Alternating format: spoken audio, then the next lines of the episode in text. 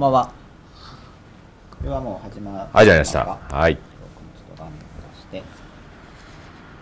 今日は10分過ぎくらいからですね。そうですね。はい。はい。10時10分くらいで、14人視聴中です。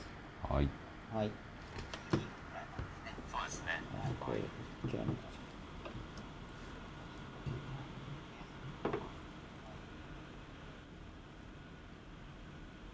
ゃ今日は20何夜でしたっけ？22ぐらい今日は22に、はいそうですね。はいで今日のテーマは、ほえー、と前回客観性という幻想っていうのをやったんですけれどもう。はい。あ声出てますか？これがちっちゃいですね。ちっちゃいですか？電源入ってますか？あそうか電源入ってないから吉田さんのマイクから声がこれではい。バッチリですか？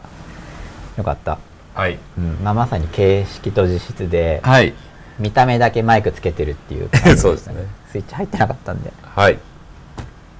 お客観性という幻想の生放送楽しみですっていうのが来てしまったんですがほ今どっちですか？カメラ行ってるの。こす。っ。ち。客観性という幻想は先週のテーマです、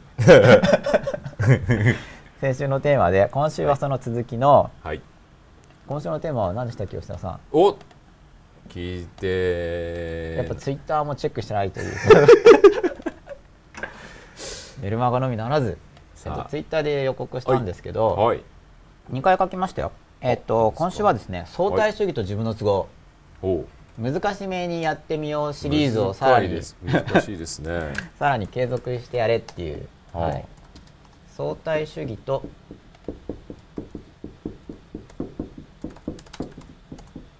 相対主義と自分の都合。自分の都合これ出てますか？上すぎないですか？文字大丈夫？相対主義と自分の都合はい、はい。でまあ前のはい。もっと簡単風なタイトルの付け方だとほ人それぞれう。はいはいはいはい。についてはいって感じです。まあ、これ前回、はいあの客観性という幻想っていうお話をして、うんまあ人がいて人がいて実は一人一人その心の中にみんなこう自分の世界っていうのを持っているんですよはい。っていうお話を前回したんですよね、はいはいだからまあ分離された世界はい。一人一人うん。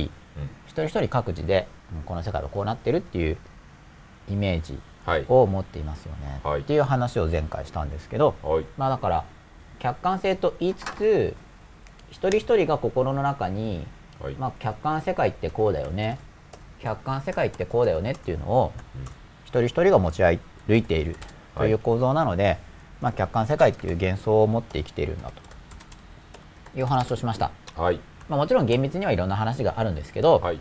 まあ、あまり厳密に考えすぎずにはい。実用性重視でうんこういうふうに捉えると、まあ普段自分が生きている時とか身近な人間関係とかに応用が効くこう難しそうな話で原告に出てくるような単語はい。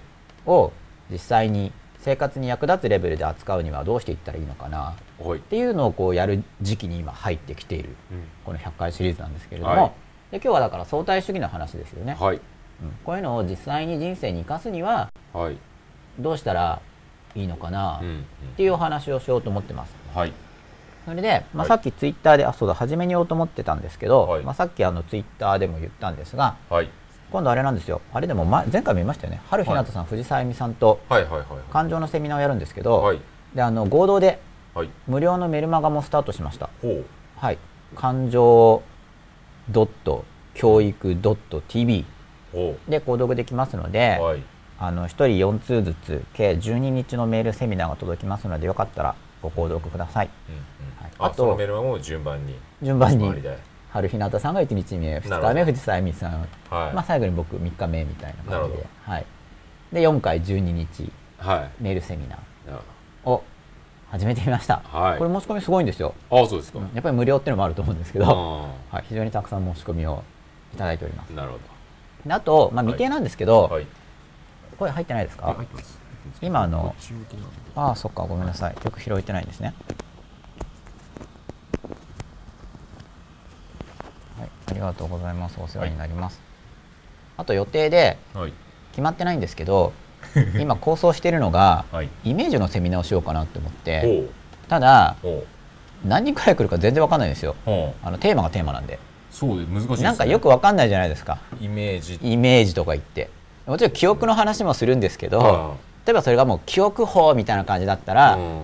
なんかちょっと読めるんですけど、はいはい。世間的なニーズがあるっていうか、イメージとかになるとちょっとわかんないんでそうですね。ちょっとまだわかんない想像力の話なのもうイメージとか記憶とか思考とか、うん。まあ、こういう客観世界もイメージで持ってるわけですよね、うんうんうんその種の話ではかつこう僕はこう思うんですよ的な話だから、いはいはいはいはうん、その歴史的展開とかじゃないんですね、確立している知識の話じゃないから、はなおさらわからないんで、はい。やらないかもしれないんですけど い何ですかそれ。そういうのを一応考えやろうかなって、はうん。一応募集サイトまで作ってるんですけどまいだ。あそうですか。そうでもまだ。オープンにしてないうんまだやろうかな、はい。いや世界には公開されてるんですけど URL 言わないとほらわからないから。どうしようかな。えじゃあアップはししてるけれども。アップしながら感じてるんですよ。一応実際にアップすることです。一応誰も見てないかもしれないけど世界には出てるじゃないですか。それでどうかなって、まあ、申し込みはできないんですけどね。どうどうかなってこう感じようと思って、はうん、やるかもしれないっていうのを構想中。だからこれはだからその表現者の人ってこうマーケットを見てうん。これ売れるぞっていうやつだけだと窒息するっていうんですかね。あまあ、そういうのもあってこういう真っ裸とかもやってると思うんですけどその売れ筋だけでは生きていけないみたいな、うんうんよくわかんないけど、うんうんうん言いたいことがあるんですよみたいな感じで、はいはい。やその言いたいことがある程度出せる場うん。を作っなリリースしやすいっていうのかな、うん。うんそういう場があるといいな、うん。とかも思ってるんですね、なるほど。まあ、これは雑感っていうやつですね。はい。はい。イントロダクションというやつです。はい。はい、まあ、感情メールセミナーはイントロっていうか告知みたいなやつですけど。はい。で今日は相対主義と自分の都合。はい。また例によって、はい。まあ、このタイトルではい。思うところとかあればはいまたツイッターで募集中です、うん。まあ、前回のそのはい。客観性という幻想という話の続きとしてはい。の相対主義、まあ、うん。相対主義にもいろいろあるんですけど、はい。まあ、いわゆる文化相対主義的な感じの人それぞれという意味でのうん。相対主義のお話をしようと思ってるんですけど、はい、ということでツイッターを見てみますとはい。相対主義と自分の都合ですねっていう。うん。三木尾アンダーバー真鍋さんから、はい。そうなんです。そうなんですっていうだけです。まあこれだけ言われても分かりにくいかなまだ。はい。でまあ前回、まあ、前回というかもうかなり前からあそうだあとお詫びしなくちゃいけないんですよ。僕がなんかおせっかい心でログインしてほこの昔のビデオにタイトルつけてたんですよ。ううんあの番号だけで分かりにくいと思って、うんうんで操作間違っちゃって何本か多分冒頭消しちゃってると思うんですよね。何本かですよ。全部じゃないんですけど。何ですかそのいやローカルローカルに保存しながら、なんかちょっと多分なんかこっちのスタートバーっていうのはいはいはい。が前を切るっていうのが分かんなくて、うんうんうん単にそれで見てて、だかはいはいはいはいはい。ら一部消しちゃったと思います録画。あれなんかよく分かんないですよねあれあれですよ頭の部分切ってそうあれずらして保存すると、なくなっちゃったんですね。そうなくなっちゃうんですよ。あれ変わったんですよね仕様が、うん、で切っちゃいました何本か。途中で気づいたんですけど。なるほど。うん。まあ、もしかしたら便利な面もあるかもしれないですけどね。すすね。ぐ本編始まるから。そうですね。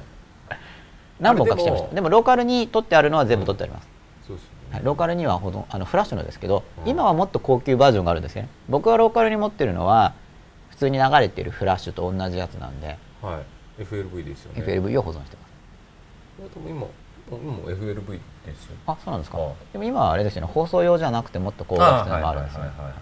一応放送バージョンのはうん。念のために保存しております、はい。ツイッターがなかなか保存できないので、うん。今日は番組中にもし長くなったら、はい。うん保存しようと思ってます、はい。ブログなんかで公開する時にも使うので。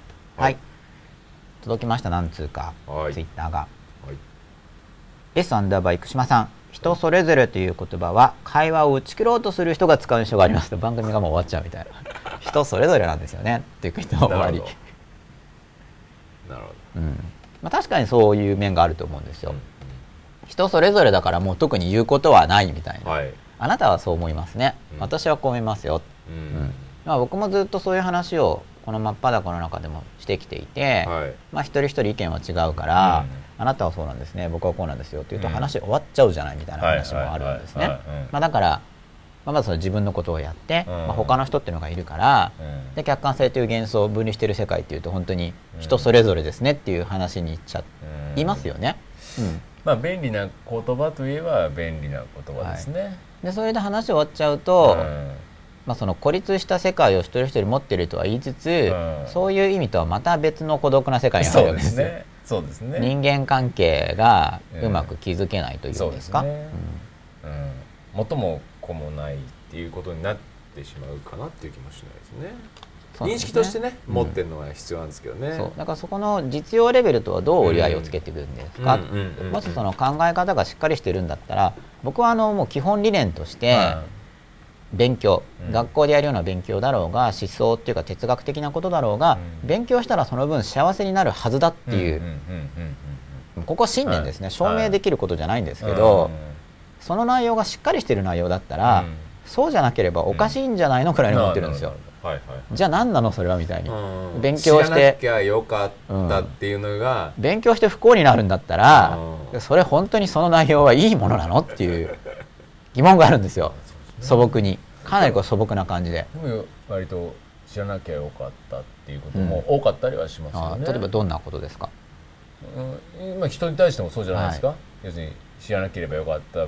あ事実事実でね。この人がこんなことをうんやっていたなんて。言とかやってたとかうん。例えばですね。それはあれですね。その自分が相手に対して幻想を抱いていて、つまり事実とはうん。異なる人物像をそのこの人はこういう人なんだっていうふうに事実とは異なる期待を抱いていて、うん。でその自分のうん。夢が崩れてしまったうん。幻想がうん。崩れる事実を突きつけられた結果、うん。失望が生じてるわけですよね。そうですね。まあ、そのパターンが多いんじゃないですか。割とこうやっぱりいろんなところに期待を興味持ってる中で、はい、あ違うんだ。ああここも違うのか。やっぱり違うんだとか。やっぱり違う。この人もそうか。今回こそはと思ったのに、うんみたいなそうだからつくづく強くならないと。強くならないとね。あそこで知らず知らず、うん。やっぱり依存。自分が相手にその依存してるわけだから、うん。そうですね。その折り合いっていうのはなかなかね、そうだから難しいとまあ。さらにこの今、まあ、20回になって、うん。次の段階に話もはい。少しずつ進んで入ってきてる感じなんですけど、はい。はい。その強くなって、うん。その依存性とかからうん。どうそれを乗り越えていくのか、はい。はいで依存してる状況から抜けれることはないはずなんですよ。うんうんうん依存せざるを得ないですよね、うん。あのじ事実は。そうですね。例えば空気を吸わずに生きていくって、うん。おそらく困難で、そうですね。そしたら空気に依存してしまうんですよね、うん。で同じように本当に誰も他人がいなくていいんですかって言ったら、やっぱしんどいと思うんですよ。そうですね。ってことは依存はするんですけど、はい。ただ感情的依存をいかに脱却するかっていう部分で、うん。うんそれはできると思うんですね。そうですね。ある程度、まあ、うん。かなりの程度までは、はい。完全な達成はできないかもしれないけど、はい。はい。ただそれはさらに先の話、うんうん。うん。そこに至るために、はじゃあどういうふうにこうステップを踏んでいったらいけるんですかっていう話を100回シリーズでい はい。お届けしてるんですけど、はい、はい、う超大作ですよね。ん、はい。一回一回が一回一回が映画1本分ぐらいありますから。はい。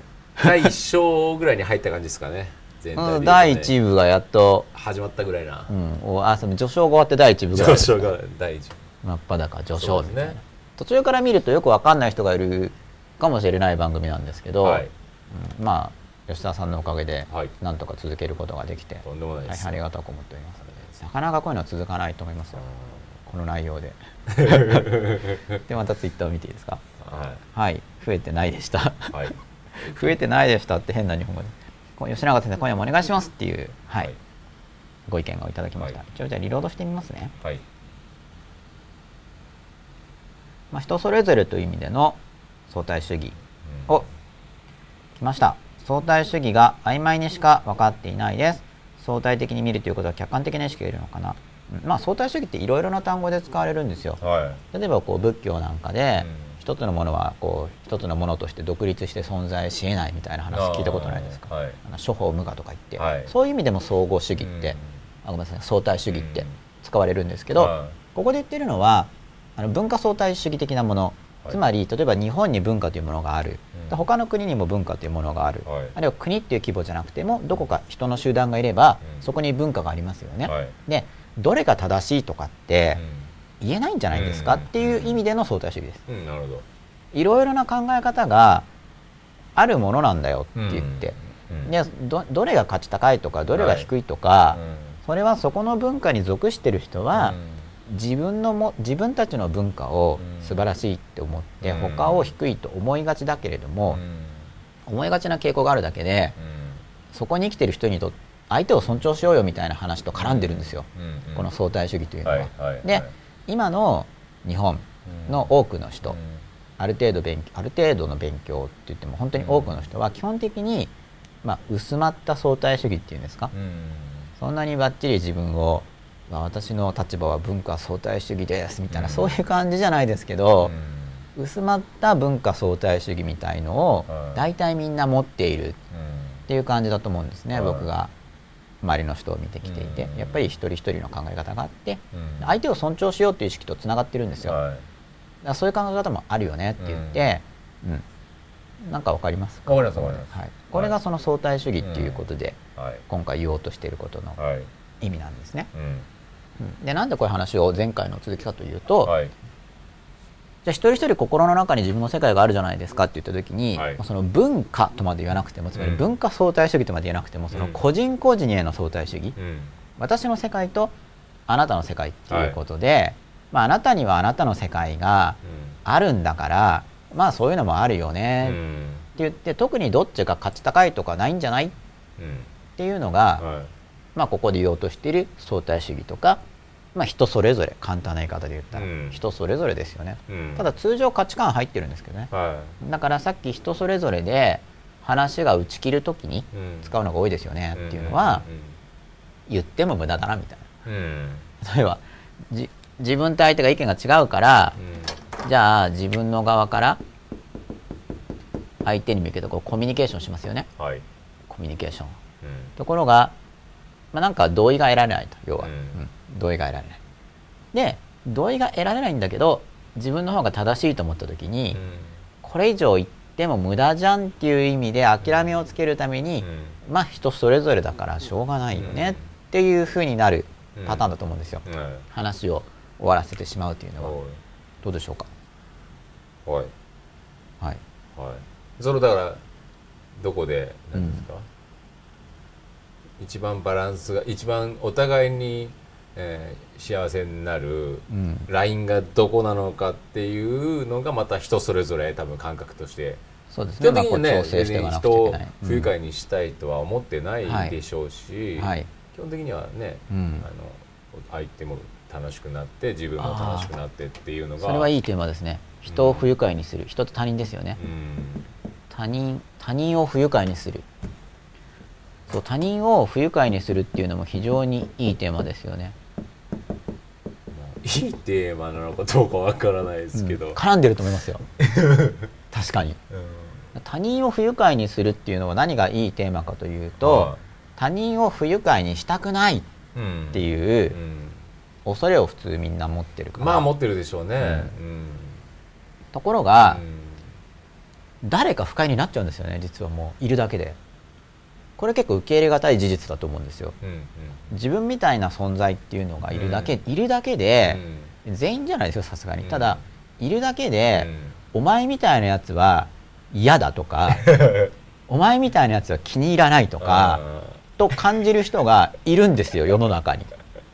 あまりにもたくさんいたらバカみをうんと振り返ったらいいと思いますけど、うんうん。そこそこはもうこれはいるんいるものなんだっていうのが、うん。意外と受け入れがたいことなんですね。はいはいはいはい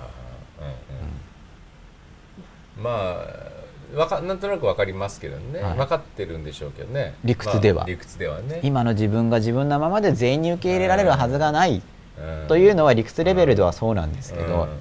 まあ特にその自分の考え方とかアイデンティティとかがえーしっかり持ってる知ってるほど、絶対アンチ的な発想の人が絶対いるまだアンチならいいんですよ、うん。アンチはむしろ愛情があるから。どなんかアンアンチとかっていうこう明確な 逆ベクトルで ね。こう気にして言ってくる人っていうのはまあそれはまあ確かにそれ傷つく人もいると思いますよ。アンチがいると。あアンチがいるって、はいはいはい。傷ついちゃう人もいると思うけど、うん、そうか。アンチは逆に言うと興味を持ってもらえてるみたいな。アンチまでいくと、うん。まあそうですね。そう好きの裏返しみたそいうなも。うだって意味切嫌っちゃって本当に嫌いだったらアンチっていう感じじゃなくてもう本当に不愉快、うんうんうんうん。うん。そうですね、難しいと。そうですね。でいるいるいると。もう自分みたいなのが、うんうんうんうん。もう本当に、まあ、いわゆる生理的に嫌ってやつですかね、生理的に嫌で気に入らなくてお願いだからそばにいないでほしいっていうような感性の人がいるんですよ、はい、逆の方がよくやりますよね。うん。世界のどこかに自分とぴったり合うソウルメイトみたいのがはい。るんだよとか、うん。こっち結構聞きますよね、いうんうんうん。逆の単語ってなくないですか、まあでも世界のどこかに自分が自分であるというだけで、うん。本当に大っ嫌いでお願いだからそばにいないでくれというような単語知らないんだけどね。ソウルメイトの逆。うん。ソウルななんわかんないけどアンチメイトとか言わないですよね。そういうのもいるんだよっていうだそこまで完全に見嫌う人にだから出会えるかもわかんないんですよ。逆に出会えたら奇跡かもしれない、うん。ぴったりぴったり合う人になかなか出会えないのと同じように、はいもう本当にもうんう絶妙にその肉体で絶妙にその考え方で絶妙にその行為でっていうのが本当にダメなんだけどっていう、そこまで嫌う人に出会うのもうん。逆にないと思うんですけどうんうん。それはそれで奇跡でてかそんな概念持ってなくないですか、うん。こんなそうもしかいないかもしれないし。完璧に嫌いな人。ぴったりもうストライクゾーンみたいな「こいた!」みたいな。逆側にカチッとはまるっていう。さすがにそこまではないかもしれなくても、うん。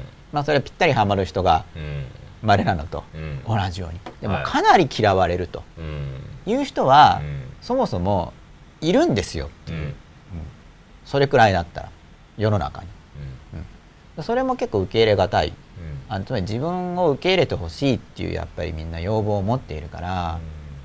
まあ、だから本当にいるかわからないけどその偉大なる愛を持っている存在神様的なものとか、うん、まあ仏様でもいいんですけど如来様でもいいんですけどやっぱりそういうのに人が憧れを抱くっていうのは、もう自分を全肯定して受け入れてくれる存在がいたらいいなっていうものがやっぱ反映されてる面が、ねうんあるんじゃあとないかなと。はやっぱりこう年を重ねていく中で、はい。その確率はい。なんていうんですか？あのできる限り、うん。そのアンアンチじゃない？え？アンチとじゃなアンくてチっていうか自分を嫌う人？嫌う人の率をはい。うん。少しずつ減らしていきたいなっていうのは、願望としてはあるんじゃないかなっていう。そうですよね、まあ、想定上の他人がいっぱいいるときに自分が変われば、そのうちの何割が自分を嫌うかっていうのは変化するかもしれないですよね、確かに。うん。あんまりねなんかおじいちゃんになって、はい。なんかき嫌われすぎてでもなんか寂しい、何やってたんだろうみたいなところがね、はい。まあ、とは付き合いを変えていくっていうのもできるんで長く生きてると、うん。なんかあこれは僕を嫌うタイプの人だなって思ったらこう早めに距離を置くとか 経験で見抜けるようになってこういう傾向の人にはどうも嫌われるみたいな、まあそれもね一つとしてはね、まあ、両方のアプローチがありますよね。距離を取るのと、うん。まあ、これも前言ったと思うんですけど、うん。距離を取るのと、んまあどうしてもね自分を変えるのと。合わない人っていうのはいるでしょうからね、あ今言ってるのはそうかその話かはい、それで他人を不愉快にするっていうのも、いやそもそも不愉快になる人もいますよ、まあ、だから自分に原因がある面もあるだろうけど、うん。向こうも原因を持っていてもともと自分みたいなのが嫌いなかうん。嫌いな好き嫌いを向こうが持っている時に、うん。まあ、嫌われやすいわけじゃないですか、うん。うんだから他人を不愉快にするのを恐れてしまうんですけど、うん。自分みたいなのが嫌いな人ってそもそもいるよねっていうのを抑えておく方がむしろ楽、だからそれではい。あの嫌われることをう全く問題視しなくなったら確かに改善しなくなっちゃう可能性も、ん。うんうんありますけど、はいはいまあ、嫌う人もいるよねっていうのを抑えた上で、うんうんうんうん。良くなっていきたいなっはいはいはいはいはい。ていうのが大事かなっていうのがまあ、まあどこの話仕方ない人もいるってことですよね。もうどうしても合わない人っていうのはそうです絶対相手のことが分かると。っていうね、うん。でもいないかもしれないけど本当にぴったり自分を大嫌いな人もいるかもしれない。これ過程として。それ見つけたいですか？いや見つけたわけじゃなくてその反対側ばっか言われるからでもそれもいるか分かんないじゃないですか、魂がぴったり合うみたいな？ぴったり合う人っていう、うん。そっちの概念は結構よく聞くから、ね。まあ、反対側も世の中に投げかけておこうかなっていうだけなんですけどそれは。そういう人がいる絶対いますよって意味じゃないですテーマとは特に関係ないですね。軽く関係があるぐらい関係あるんです、ね、あの人それぞれなんで人それぞれの振り幅。それぞれの中でそれぞれっていう中で自分と相手の関係性の中で完全にぴったり合うという人から、うん。完全に合わないっていう人までこう振り幅があると。なるほ自分と他人との関係において、つまり他人っていうのをうん。自分に対する好き嫌いっていう評価基準で考えた時に、ど、うん。まあ一どこまでもうん。幅はあるんじゃないだろうか。でそれがその人それぞれっていうのにつながっていくわけですよね。はい。まあ、自分から見てこうゲージがあって、まあ、プラスマイナスこっちだともう究極の方はこう自分みたいな人が本当にぴったり大好きでうん。自分みたいな人が完全に大っ嫌いな人っうん。ていう中に、うん。まあ、世界中の人がこう分類位置を持っていてみんなそれぞれなんですよ。それぞれ違う。はい。そういう目で一人一人を見ることができると。はい。というところでまたツイッター見てもいいですか？はいどうぞ。はい。あ一つだけ入ったジェン02223いますいますいますそういう人。どの段階でしょうね。どっちかな 二ついましたから。こっちとこっち。こっちとこっち。そうですね。でもなんとなくいますいますいますそういう人ってこっち側のマイナス側に近い人かな。ちょっと分かんないですねどっちか、うんうん。うん、あそれかそのソウルメイト見たらいますよねっていうそういうのを言う人がいるって意味かもしれないし。うちょっとどこか分かんないんですけど、うん。時差があるし。んはい。はい。というところまでがイント今日のイントロなんですけどお水飲んでもいいですか、い。いですよ。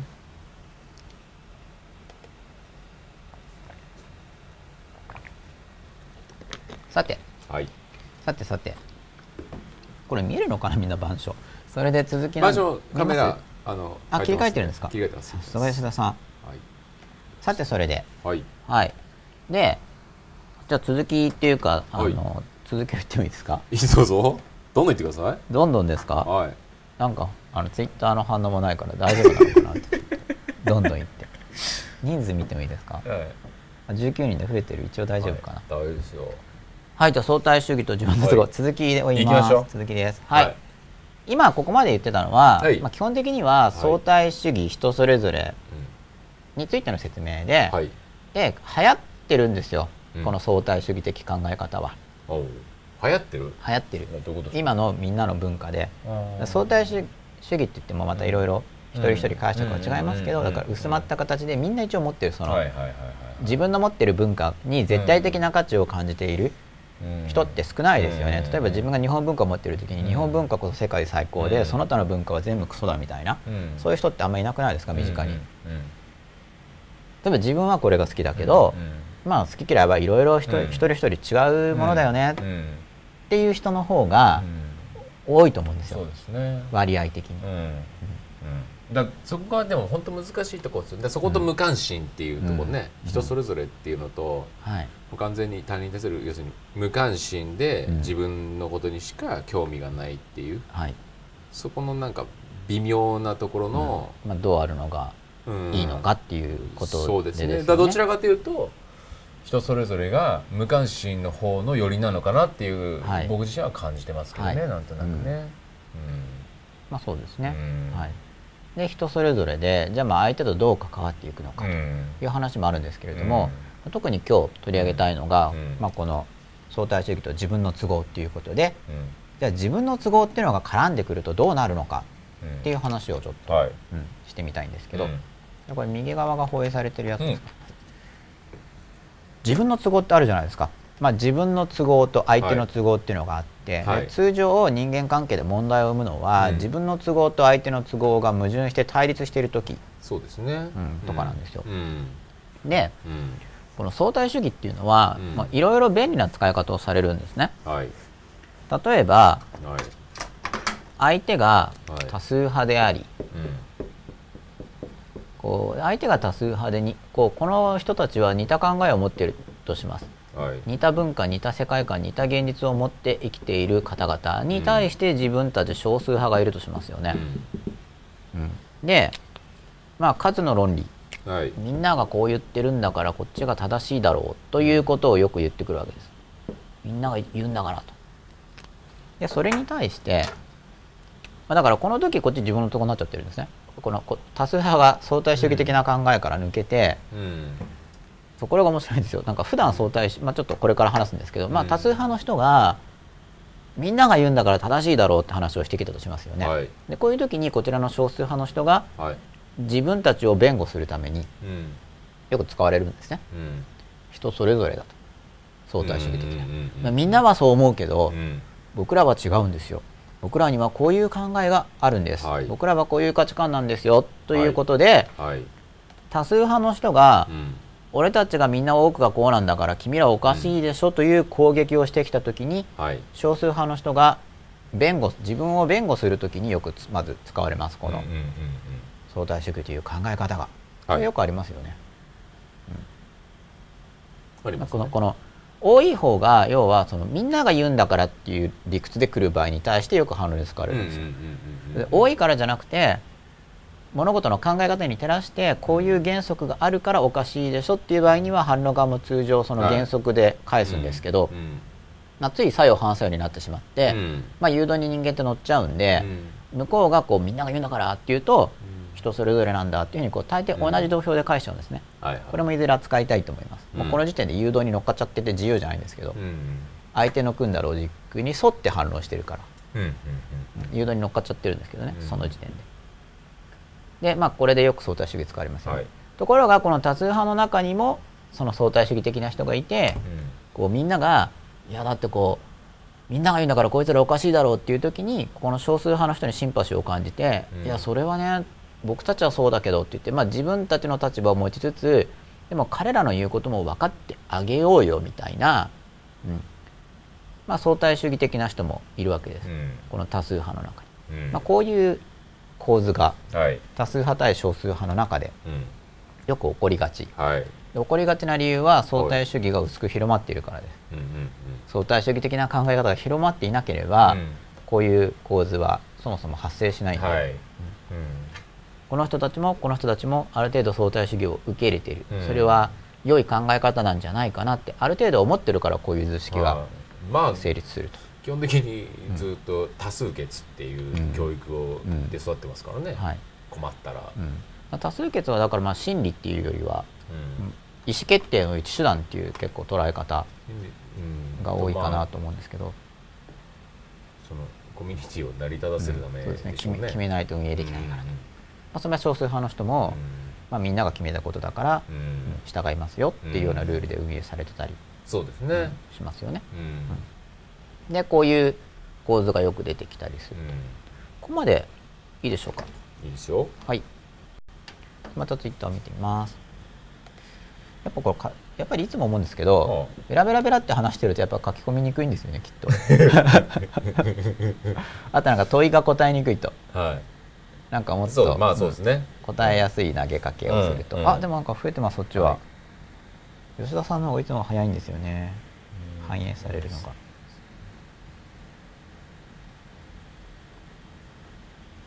お来た来た。もう9分前ですよ。あもう終わっちゃいますあと9分で。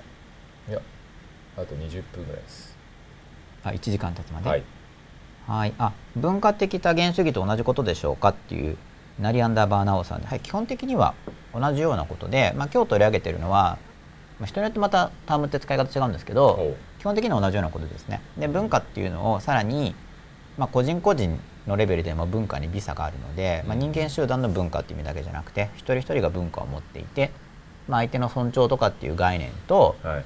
関係してるんですよと。うん。で関係してるんですよぐらいでとどめてるのは、まあ、僕自身がこう、まあ、前回言ったようにこうネチネチ考えてうん。こういう立場に達しているんです僕自身は。っていう話はあんまりするよりは、やっぱ番組の目的を考えた時に考えるきっかけうんはい。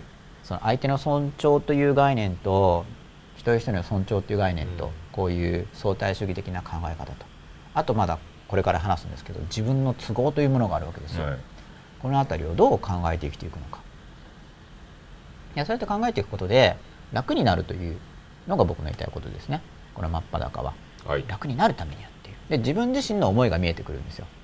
う自分自身今日の話とかもこういう図式を理解することで自分自身がどういうふうに考えて判断しているのかっていうのが自分で自分のことが見えてくる。んはい。から真っ裸に近づきますよね、うん。っていうような話をしております。はい。嫌われたくないとか否定されたくないというのは人間が持っている欲求みたいなものですよね。それがあるから勇気が出ないこともあると、うん、そうそうなんですよ。そういう欲求を持ってるんですよね、うん。うん。まあ、持っているから染まっちゃうんですけどね。うん。例えばこういう一定の考え方を持っている集団の中にポンと入れば、みんながそれは違うよそれは違うよそれは違うよって言うと、うん。やっぱり傷ついてうん。そこに染まったり。うん。でもまたさらに別のこう集団があってこっちはこっちでまた別の考えを持っている。だからこうまあある程度地域性とかでも考え方が変わるからあんまり引っ越したりしてるとそういう混乱が生じると思うんですけどじゃあこっちに入ったから、ね、嫌われるのが嫌だからちょっとそういう考え方になってしまった。でまたこっちに行ったらまた違うからせこっちでせっかく受け入れられてきたのに、またそれ違うそれ違うとかって言われたら、うんうん。否定されるのが嫌だからっていうことでまた同化していく、うん。ところがそそんなに簡単に人って深い部分は変わらないから、ちょっと疲れちゃうんですよね、うん。うん。っていうようなことも起こります。はい。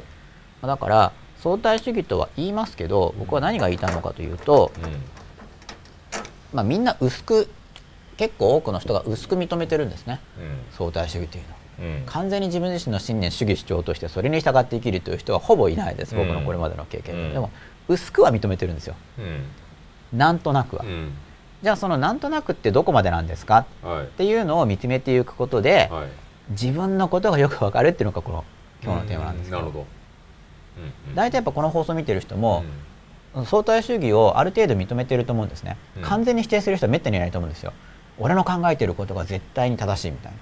うん。やっぱり人それぞれっていうのはあるっていうのはみんなが思ううん。ところだと思うんですね。うん。ただその人それぞれのそれぞれっていうのを、うんまあ、どの程度までうん。そのそれぞれの幅があると思っているのか、うん。そしてどの程度まで受け入れられるのかっていうところでうん。うん。個人差があるわけですね、はい。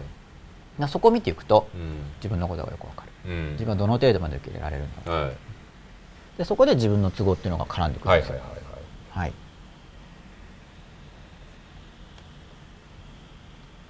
じゃあまたお水を飲んで続きに入りたいと思います、はい。い吉田さん何か感想を？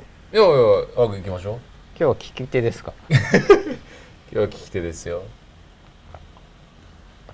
じゃあ早く行きますよ。はい。はい。それで、えー、と自分の都合っていうのがあると。あ、はい。そうそうそう。でまあまず指摘したいとか言いたいのが、はい。こういうことがよくあるっていう話。まあ例によって自分がいますよね。うんはい。これ自分。うん。でこれが話し相手この辺からが結構今日の本題っていうかはい。この真っ裸の流れの中で言いたいことなんですけどはい。自分がいて話し相手がいるとしますよね、はい。で自分がその場にはいない第三者 A さんとしましょう。A さんのことについて自分が話し相手と話すっていう構図はよくありますよねうんうんうん。で A さんはこの場にはいないんですよ。はい。この場にはいないんだけどこう A さんについては、うん。A さんについて話し相手に話す。はい。自分が。はい。こういう構図ってありますよね。ありますね。ありますよね、はい。で自分が話し相手に向かってなんか A さんと話意見が合わないですよっていうのを訴えうんたとします、はい。まあこっちが自分でもいいんですけどね。自分だったらうん。話して聞きて、まあ、うん自分がどっちでもいいんですけどこういう構図がよくある、はい。うん。で自分と A さんがどうも意見が違う。A さんはこういうこと言うんだけど、うん。なんかそれが納得いかないんだようんっていう話をこの人に言ったとしますよね、はい。こういうのこういうのってありますよね。はい。なんかなんかあの A さんの言うことは僕はどうも納得いかないんだけどな。はい。うん。これ B さんにしていいですか？ああ分かりにくいから。いいですよ吉田さんのリクエストによって話し相手ははい。B さんと命名されました、はい。はい。A さんについて B さんに話す。はい。しかもなんか A さんの言うことは納得いかないとか。うん。あるいはこう A さんのあそこはおかしいと思うんだけど、って言って B さんに訴えたとします。はい。こういうのってありますよね。はい。まあほとんどの会話はそうなんじゃないですか？あと悪口とかもありますよね。あ単に A さんが納得いかないってだけじゃなくて A さんおかしいとかあの人はここがひどいとかって言って B さんに訴える、うん。こういう構図ありますよね。そうですね。つまりうん自分が話し相手っていうか聞き手に話すときに自分以外の人についてのことを言うっていう、うん。しょっちゅうあると思うんですよ、よっちゃありますよね。うん、っていうか多分大半。大半。会話は大抵こうなってますか？多分みんな同じこと知ってるんですよね、はい。結局ね。だから多分 A さんと話してる時は B さんの話してるみたいな、うんうん。ね、そうなんですね、うそう。まあこれはまたこれはもう話これも話してないと思う。んです結局は僕の意見としては僕たちは自分のことしか話せないといけない A さんについて話しているとしてもそれは結局自分がどういう人となりであるか。むしろ B さん A, 誰かが自分以外の A さんについて話している時に取れる情報って実際には A さんについてじゃなくてこの人についてなんですよ。やっぱり。そうですね、うん。実は自己紹介以外のことはほぼできないって僕は思ってるんですけど、うん、すよね、人は常に自己紹介をしているというのが僕が思っていることなんですけど、まあそれはまたちょっと今日とはテーマがずれて、まあ多分僕思うのは直接 A さんに言えないことをこっち側で言うみたいな話なんじゃないかなと思いますけどね。まあ、ちょっと一回ちょっと B さんから伝わるかなとかあるいは感情的不安定を話すことで解消したい。多分それがすごい一番多いと思うんですけど。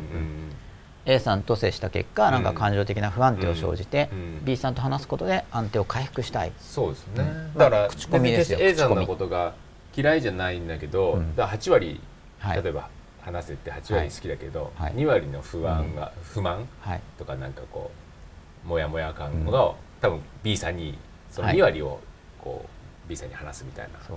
まあ、口コミが起こる構図ですよね、ね、まあ、マーケティングとかでもその感情的不安定を起こすと口コミが起こると。そ、ね、その2割がね A さんとの関係をドーンって壊しちゃうみたいなね、うん、まあいろいろありますよね、うん、でこれ今回何が言いたいかっていうとですね、はい、この相対主義と自分の都合とか人それぞれというテーマと、うん、ここで何が関わってくるか、はい、どう思いますか？当てずっぽうでいいんですけどちょっと吉田さんに振ってる間にツイッター見ようかなと思って、うん、吉永さんの説明は毎回分かりやすいです。とありがとうございます。カバータ和夫1420さんが褒めてくださいました。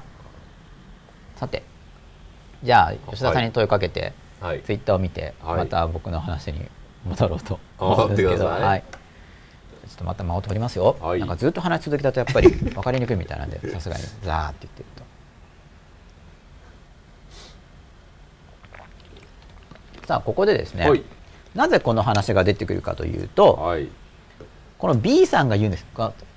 自分が A さんとの間の感情の不安定感情の揺れを解消したいから例えばそれが喜びでもいいんですよ。怒りでもいいんですよ、悲しみでもいいんだけど、感情がニュートラルからこうそれると人はこう戻ろうとするんですね通常、はい、でそのためにコミュニケーションを欲することが多いんですね、その感情の不安定を表現することで回復しようとすることがよくあるんですよ、話を聞いてくれってやつですね、はい。そういう情動を人は持っている、はい。うん、でだから分かってほしいから B さんに言うわけじゃないですか、はい、不安定があったから。A さんこうなんだけど。時だけあの電話がある人とかいますよ、うん。それ頼られてるんですね。吉田さんと吉田さんと電話をすることで感情の感情の振り子をこう戻そうとして。普段こっちから連絡しても、ちっとも連絡返さないのに。あそこはもうまさに自分の都合がこう絡んでよまあ嫌いじゃないんですけどね、うん、まあでも自分の都合ってみんなあるよねって思うんですけど ここ大事ですよ。だから一人一人みんな自分の都合が、そうですね。そうあるんですよ、うん、うん。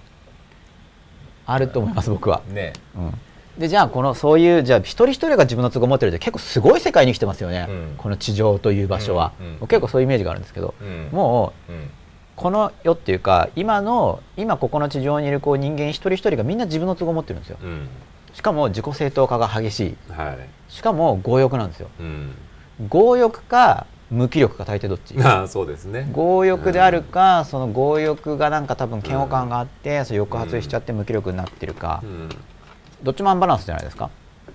まあそうですね、どうしこのこの世界でどうしようみたいな、結構どうしようって思っていろいろ僕も考えて、どうはい、どうしようみたいな、はい、自分も醜さを持ってるし何なんだこれはどうしようとかっていう、だからそこその中でどうしようかって話なんですよ、はい、この100回シリーズも結局は。まあそうですね、で真っ裸になるのが実はいいんですよっていう,、その中でどうするの、真っ裸になるしかないじゃないかと。いうことを言いたいんです。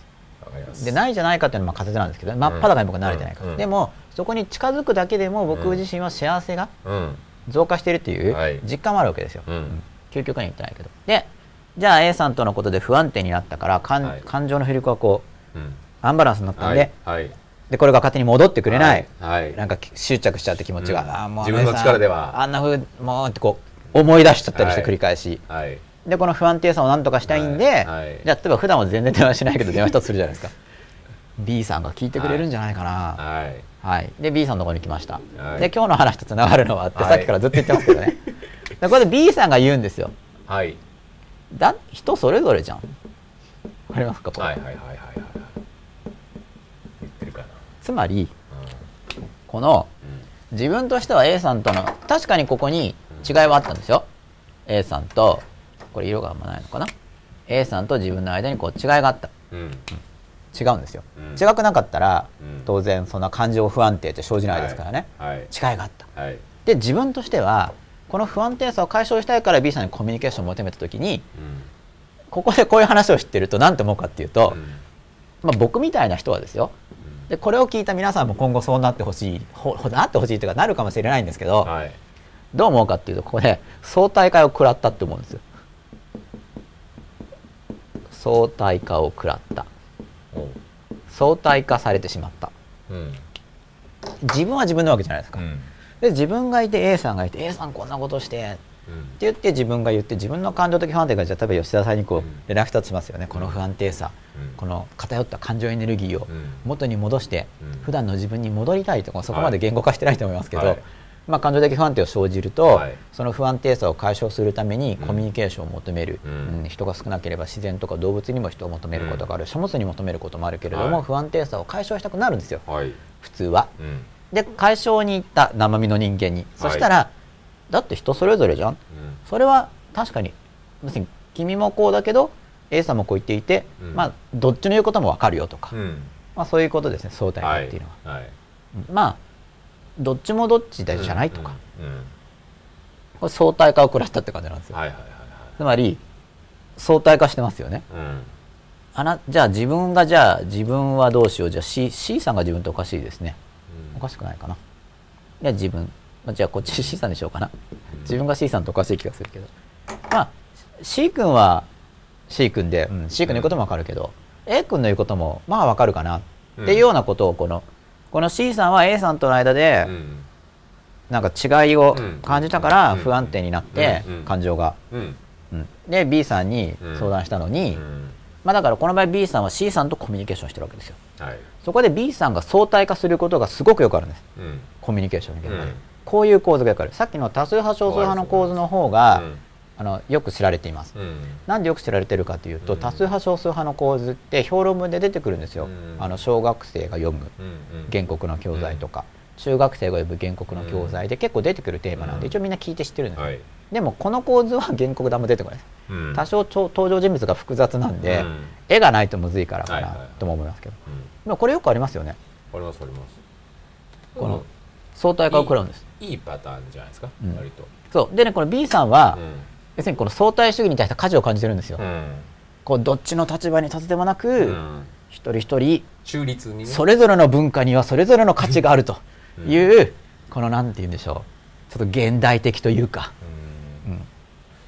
価値相対主義な。そうですね。だからまあでもこう分かってるパターンが多いじゃないですか、その要するに C さんは別にあじゃあ自分か、はい、A さんのことが嫌いで愚痴ってるわけじゃないっていう、はい、あくまで一時的感情、はい、多分例えばなんだろう恋人同士とか、えー、夫婦でもいいんでしょうけど、はい、それで誰かに愚痴るじゃないですか。はい、で多分この B さんが一緒になって、うん、あそうだよなあいつ A さん A はひどいよな。って言ったら多分相対化しないで C さんの C さんの味方に立つってやり方ですよね。C さんの味方に立ってんだけど、うん、実はどんどん C さんが沈んでいくみたいな、うん、そこまではなくてもいいじゃんみたいな。逆になっていくみたいな、うん、そういうのもありますよね、うん、まあ、そこも観察していけばいいんですけど、まあだからコミュニケーションいろいろ面白いんですよ、でこういう状況があると結構みんな体験してるから、ね、じゃあああしようこうしようとか、そう。なんか誰かからもリクエストがあって、まあ、いずれ僕こういう問題集みたいな本出そうと思ってるんですけど、ね、なるほど。こういうシチュエーションがありますがみたいな。あなたならどうしますか、僕はこうするのがいいと思いますがみたいな、でも唯一の正解ってないじゃないですか、こういうのって。ね、唯一の正解がないと問題集って作りにくいんだけど。ユーストリームのあのアンケート機能を使ってぜひやりたいですねそんなのね。そうそのうちやりたいな、うん、あとあれもやりたいですあのスカイプ通話みたいな。やできますよね。やりますか？生で。えスカイプ急に？あのアンケート？あいいですよ。どうするんですか？問いは。あじゃあ僕が使い方覚えたら問い打とうかな、はい。うん。はい、ああわかります分かってくださいました。どこが分かってくれたかが分からないこの遅延な感じがいいですね、はい、でもどっか分かってくださったんですよ。さあそれで相対化を食らったっていうこういう捉え方ができると、はい、まあ、その観察力が伸びるっていうんですか、うん、感情の不安定があって相談した、はい、でもそこでまあ相談する側の人は、感情の安定を相手にこう依存してるっていうか、うん、助けてほしい。でも助けを求めるに、ね、悪いこととは思わないんだけど、まあ、そういう現象が起きてるわけですね。で相対化を食らった、で相対化を食らった結果、まあ、納得すること、うん、そうだよな、うん、一人一人立場が違うよなということで、相対主義的な応対をされ、自分自身も、うん、そうだって言ってこう、うん。相対主義を思い出す場合もありますよね。この場合の目的ってこれをとにかく、あそう戻したいと。いうだけです、ね。そうですそういうことです。そういう意味では、まあ、相対化を食らったって思ってたら、どんね。で、今日のテーマは何かというと、はい、じわりじわり今日のテーマに入ってってるんですけど。今だにちょっとあんまりよく分かってないですけどね。うん。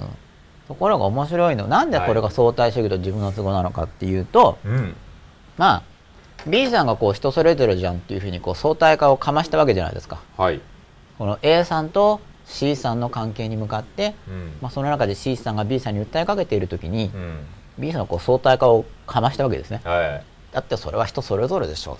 う。はい、相対化をかましてますよね。はい、かましましたね。ところがですよ、はい、この相対主義者であるかのように思われた B さんがですよ、うん。多少進歩的な感じ。互いの立場を尊重する。かのように見えた B さんが、ことこれが B さんの都合が関わってきた話題になった途端に、コロッと相対主義者じゃなくなって絶対主義的な立場になるということがものすごくよくあるんですよ。これが非常に面白いんです。こういう現象が人起こる、うん、つまり人事から自分ごとに、ね、自分にとってはどうでもいいことは相対主義で接しられる、うん。うん、だってそれは一人一人違うじゃんみたいな、分かってあげなよみたいな。ちょっとかっこいいんですよ、はい、ところがそれを言っていた同一人物がですよ、その人の都合が絡む話題になった途端に、はい。はい、相対主義じゃなくなるんですよ。すっごいしょっちゅうあるんですこれが、はいはい、面白いんです表変するんですね。あるでしょうね。ところがその人は気づかないんですけどね、うん、そのパターンが本人は気づいてないです、うん、本人は気づいてないんですよ、うん、その自分自身が表変していることがなかなか気づけない。で感情に視点当ててたら、多分その変化は多分分かるでしょうけどね、自分の感情が今まで他人事で、はい、だけどあれ？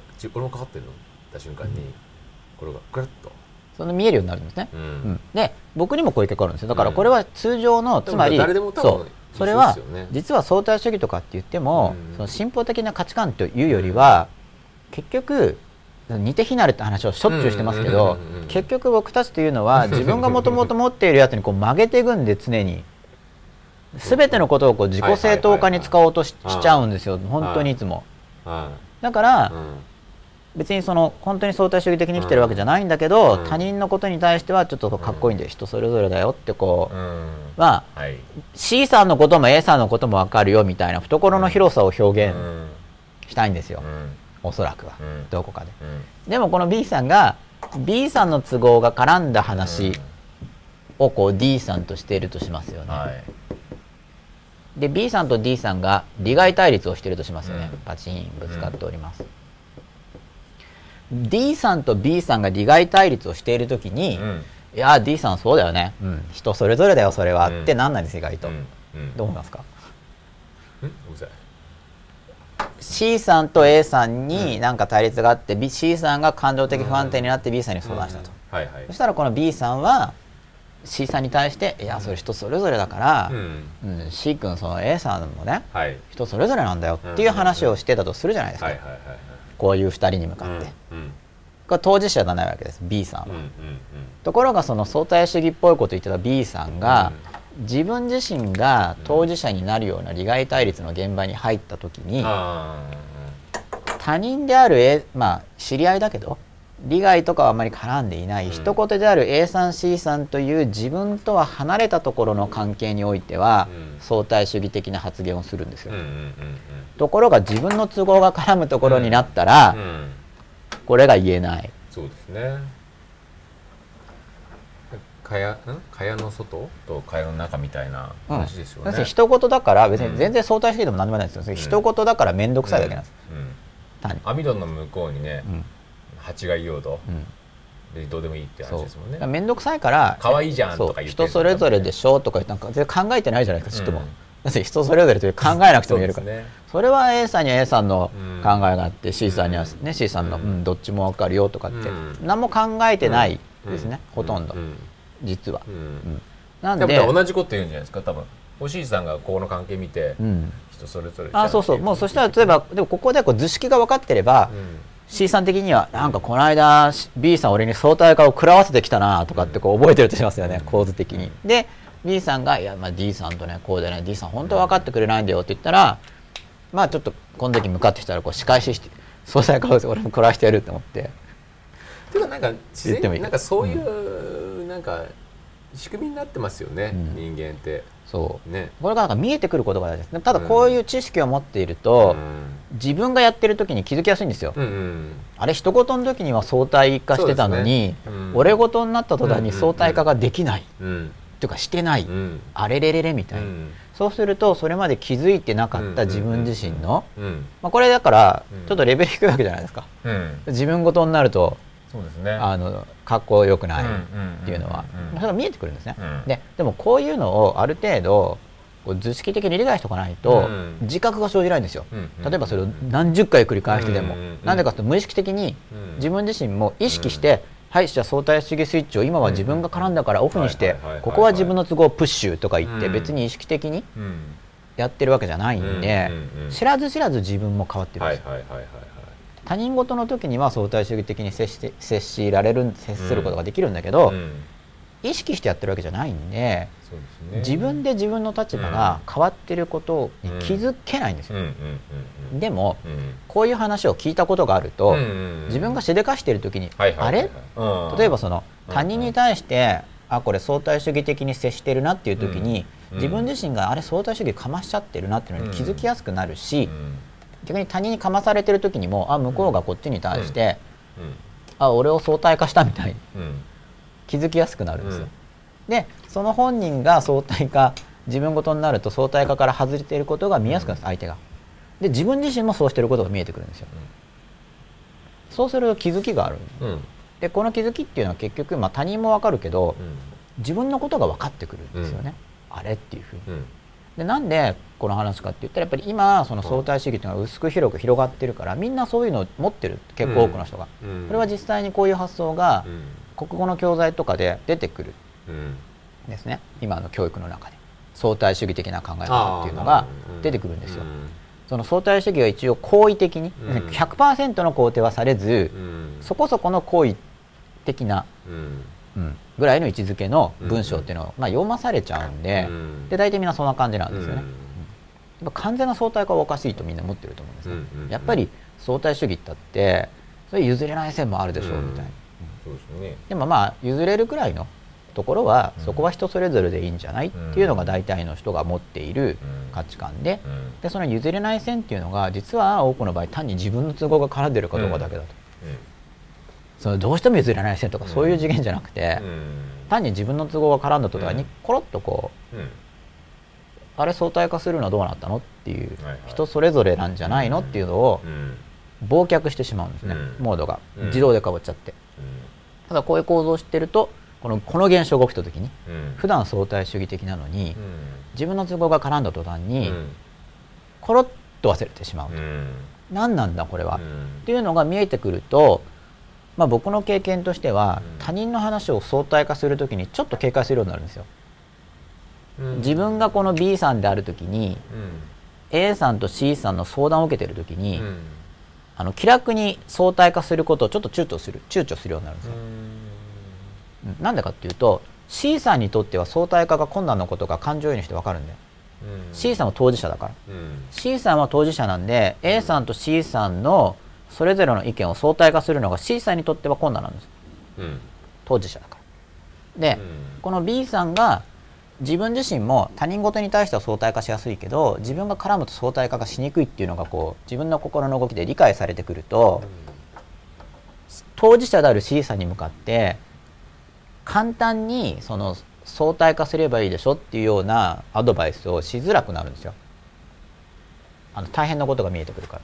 うん、でも、うん、どうですかね、うん、なんか今思ったのは多分自分ごとを要するに相対化するっていうのがまず一番重要じゃないですか、はい、自分ごとの時に客観的な、うん、その相対的な視点を自分自身に持つっていう、はい、多分あるんじゃないかなと思うんですよ。うん、だそこの視点を思い出させる上で、そういう人それぞれじゃんって思い出せよと、感情乱れてるけど、そもそも人それぞれなんだからって言われることによって、第三者に、その時にねああそうだったなっていうちょっとこう感情がね、それできると思います、うん、それやっぱりその B さんが自分自身それを自覚していて、うん、乗り越えた経験とかがあると、全く同じような話でも結局多分誰でもなんかそういう経験はし,、してるとは思うんですよね。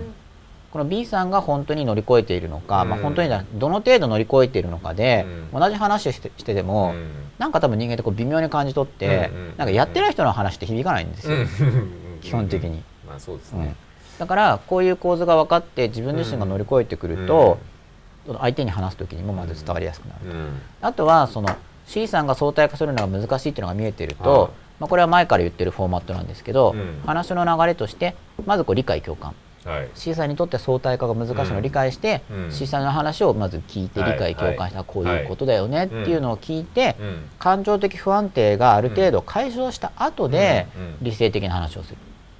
相手の感情に対して理解共感を示し相手の感情的不安定さをある程度解消してあげる、で感情の揺れがなくなってくると、この C さんの中の理性が復活し始めるので、C さんの中の理性が復活し始めてから理性的な話をするというフォーマットをコミュニケーションの順番として、まあ、ずっと言ってきたんですけど、っていうところくらいまでが、まあ、一応今日の話で言いたかったところなんですけど、はい、自分の都合が絡むと、うん、他人事だと軽く相対的に言って周りに相対化をかましている人が、ね、自分の都合が絡むと急に、あれ自分のことだとしてないじゃんって超なりがちなん。だと、うん、なんで超なりがちと思うかというと、うん、僕は自分自身と自分の周りの人を観察してきて、うん、このパターンがやたら発生しているなと、僕自身もやってしまっていたし、周りの人もやっているし、うん、まあ、ある意味なんて楽しい世の中なんだろうっていうことではあるんですけど。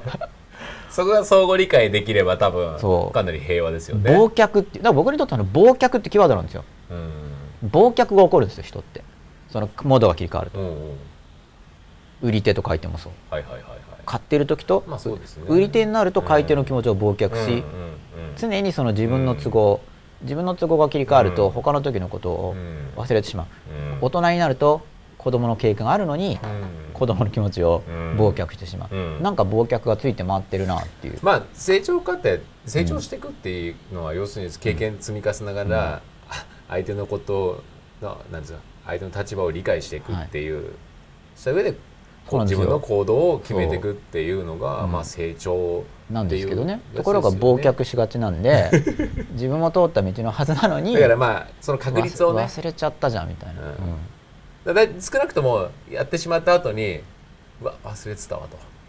みたいなそう自覚できれば、ねうん、復活できるんですよ、うん、だからその忘却って起こるよねとか、うん、こういうふうに自分の都合が絡むと急に相対化しなくなるよねっていう話を知っていると、そうですね。自分がそれに陥った時に、ああやらかしたってまず反省からね。そう気づきが生じやすくなる、知識を持っていることに。よって。自分だと自分のことは分かんないんだけどそうですね、うん、知識を持ってる時に、うん、自分がその型にはまった時に、うん、あれこれってひょっとしてって言って、自分がやってることが見えてくるんですよ。そうですね。そうするとそこに気づきがあるんで、変わりやすくなる、この本当に気づかずやっちゃってる時よりも。そうですね、で自分のことが分かるって自分が自分に対して真っ裸になるってこともあるから、こう自分のことが見えてきて自分の気持ちが分かってきて、人に相対化をこう言ってる時には俺は自分の利害とかその考える人なんじゃないんだよって多分自分は思ってるはずなんですよ、うん、相手に相対化を進めるぐらいだから、うん、自分自身が自分の都合が絡んだ時に、うん、急に自分の都合に固執してしまう、なんてことは忘れてるはずなんですよね、まあねそれも防衛本能ですからね。そうなんですよ。だからそこに振り回されてしまう、まあね、その防衛機構の、そう。その防衛機構の仕組みを、うん、ある程度理解していくと自分まあ、だからそれぞれ誰もが防衛本能を持ってるっていう、はい、だから人それぞれなんですけど、うん、みんな僕の感覚では、はい、みんな似たようなも仕組みを持ってるっていうところもすごく認識しておくっていうのは重要なのかなっていう気がしますよね。うん、そうそれでこういろいろ見えてくるといいんですよ。ね、さっきのこう感情が不安定になると戻そうとして、で戻そうとするときに、コミな何かしらのコミュニケーションを求める、生身の人と話す時もあるし、本を読む時もあるし映画でも音楽でも自然を見たり動物と会うとかいろいろなコミュニケーションがありますけど、広い意味での、うん。その感情の不安定を戻す時に人はコミュニケーションを求めることが多い、例えば一人でいるとしてもですよ。一、人でいるとしても心の中で何かの存在に祈ったりとかっていうのもある種のコミュニケーションをしようとしてる、感情的不安定の時には通常何かしらのコミュニケーションをする、まあ、あるいは夢を見ようと思って寝るとかいろいろするんですけどそれは感情の不安定がきっかけになることが多い。で感情の不安定を起こすそのきっかけとなる出来事っていうのもあって、うん、そういう流れが見えてくると、うん、自分のこととか他人のことがそうですね。そうなんかパターン的に見えてくるんですね、ね、うん、完全な予測はできないけど、ちょっと大大体見えてくると、わけわかんない時に比べると、だいぶ過ごしやすくなる。そうですね、自分の感情の変化とかねそういうのに視点を置いてるとだいぶ見えてくるっていうのは、まあ、一番そこが分かりますもんね。だからこういう、まあ、相対主義と自分の都合っていうのは、うん、普段相対主義の人も自分の都合が絡むと変わっちゃいますよねっていうパターンを、まあ、そういうパターンがよくある程度ですけどね、うん、100%の話じゃないんですけど、よくあるパターンだよねっていうのを知っておくぐらいでも、自分のこと他人のことが見えやすくなって、で自分のことが分かると、その真っ裸に近づき、まあ、人間関係も改善するし、うん。自分の精神生活も改善すると思うんですよ、はい、というような話が、はい。お伝えしたかったことなんですけど、はい、どうでしょうか、うん、吉田さんだけじゃなくて画面の向こうの皆さんにどうでしょうか？問問いかけてみました。はい。あいっぱい。はい。あれ書き込まれます？よやった、はい、ツイッター4文字はでも書き込まれると嬉しいですよね、そうですね。コミュニケーションを求めますよね、うん、うん、寂しいじゃないですか。夜中こうやって収録してるのも、まあ、夜中とか夜、ね、うん、これツイッターの本当にいいですよね。あの孤独から解放されます、ね、そうそうそう。孤独になる。やっぱり孤独自体が誰もいないオフィスで2人で、ね、孤独自体が感情的不安定さだと生むわけですよ こう振り子の。コミュニケーション求めるんですよ。戻すために寂しい、ね、寂しいなみたいな。そうですよね感情的不安定の解決をしようとしてしまうんですよね、うん、おいっぱい入ってるやった。東大家庭教師をしている頭が良くなる会話術、うん、確かにそういうのに関係していますね、私が C さんだったら B さんに私の意見に同調してほしくなるな。そうそうそう。それがよくあることなんですよ。だって相対ができてたら感情的不安定が生じないんですそもそも。だって A さんとコミュニケーションして C さんが仮に違う A さんが違うとしてもしっかり相対化してですよ、いやそれは A さんは A さんだからって言って分かってれば、感情的不安って生じないからそもそも、あの C さんの中に。で不安定さを解決するために来た時に、でも確かに吉田さんの言う通り、第三者から、第三者からその相対化の話を入れた時に、はそっかって言って目覚めることもあると思います、確かに、まあだけど、まあ、これは結局だから C さんを見ないといけない。だから同調は多分、例えば A さんの愚痴を言ってるとするじゃないですか、その時に、あそれは分かる、うん、っていうのを、多分この B さんが一緒になって A さんを、でこう非難したりとか、否定しだすと、多分微妙な気持ちになるんじゃないかなって感じで、でもその気持ちは、C さんの気持ち。今のその気持ちは、C さんの気持ちには理解共感を示すっていうのは確かにね、必要なアプローチですね、基本的には理解共感を示して、気持ちが落ち着いてから、なん。か理性的な、ね、理性的な話というのが、まあ、フォーマットにするならばそれがおすすめですね。もちろん現場では臨機応変にやるのがベストですけど、フォーマット知ってるとやりやすいんで、で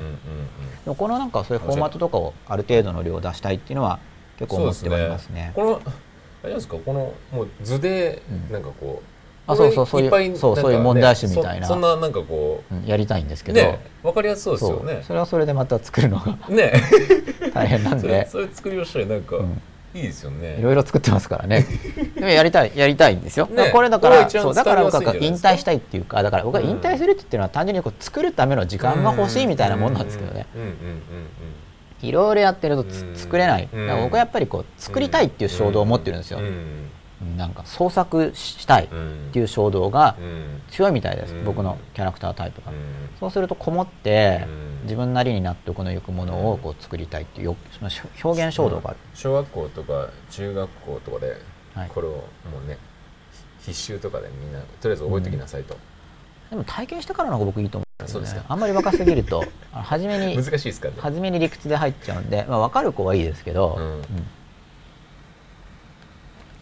はい、自分にとって関係ないことにはには相対主義でいるが自分に関係あることではそうではなくなる。そしてそのことに気づかない。分かりやすいです。ありがとうございます、うん、そうそういう図式について話してみました、うん、カーバーターズオ一応203でした。ミキオンダバー真鍋さん。やってしまっていたかも。人の話は聖人君子のような意見を言うけど、うん、自分にとってのごちゃごちゃには自分の主張を通していたことがある。相対主義風の絶対主義、そうそうなんです、それがまさにこの相対主義風の絶対主義というのが、うん、それよくあるよねっていうのがこう言いたいことだったんですよ、よくやっちゃってるよねよくやっちゃってるよね、でこういう勉強してると自分がしでかしてるのが見えるようになるから、それ本当真っ裸にまた一歩近づいて、僕も本当これやるんですよ。だから、本当に自分自身の利害とか、うん、なんか本当人は、まあ、もちろん自分の都合を考えなければ、まあ、生きていけないですからね。まあね、自分の都合を捨て去ってしまえば、うん、例えば相手が利己的相手も利己性を持ってるわけなんで、うんうん、相手の都合だけを押し付けられた時に、うん、生存すら生存すら困難になりますからね、自分の都合を持ってるものなんだけど、ただ無自覚なことがだから問題であるということなんですよ、僕が言いたいのは、ね、無自覚である。そ,、それが。自分の都合に応じて変わってしまって動いていることに無自覚で、自分の都合なんか考えてないですよ的に動いちゃうと、甚だそれは自分自分自身の自己認識が事実からずれちゃってるんで、はい、真っ裸じゃなくてこう服を着て、ね、着飾って、はい、なんか綺麗にした自分を見てる、うん、で別にその着飾らない自分に対して僕は失望する必要もないって立場なんですね、うん、だって実際そういう自分で今まで生き抜いてきたわけだし、うん、それこそ本当に周り中の人に嫌われるとかまではめったにいかないわけだし、そんな自分でも。まあそうですね。それってなんか、うん、それはそれで幸せなんじゃないかな。っていうところから入っていって、うん、でマッパードカードが上がっていくと、まあ、これはもう ここは信じてくれっていう部分なんですけど、うん、幸せ度が上がりますよと。ここは信じてくれっていう部分ですね。はい、こういうことを頭に入れておくだけでまた違ってくるかもしれないですね、はい、それを意図しております。他人事の話でも相手の立場に立たずに軽々しく人のことを相対化してしまうというのはやめた方が良いですね、うん、そう思うんですよ、うん、ついやってしまうんで。もちろん相手が相手の状態を見てだから相手の状態を見た時にあまり感情的でなければ初めから相談してても、そしたら単にこう順々とこれはこうだよっていうだけで納得するかもしれないし。で単に相対化するってだから思考放棄であることが多いんですよ。単に相対化するだけだと、うん、さらにもうちょっと分析を加えて、うん、じゃあこういう B さんがで C さんの主張と A さんの主張を見て、うん、さらに原理原則に照らして、うん、B さんとしてはこう思うっていうところまで言うのと、カラッと相対化するのはだいぶ違うんで,、そうですね。はい、ただ相対化するっていうのはあまり考えなくても言えるから。大体その当事者になってる時って、はい、こちこんなちっちゃいことを、うん、こんなことのようにこう、はい、思ってることが多かったりするじゃないですか。しますね。そういった時に、はい、あんまりシリアスにそれを受け止めても、逆効果になることがあるかなとは思うんですよね。うん、そうですね、まあ、例えばそこで目覚めさせようとする時の一つのアプローチになんか、まあこれは僕のつけてる名称なんで一般的な名称じゃないですけど 鏡アプローチって僕が呼んでるのがあって。結構普通でしたね。うん。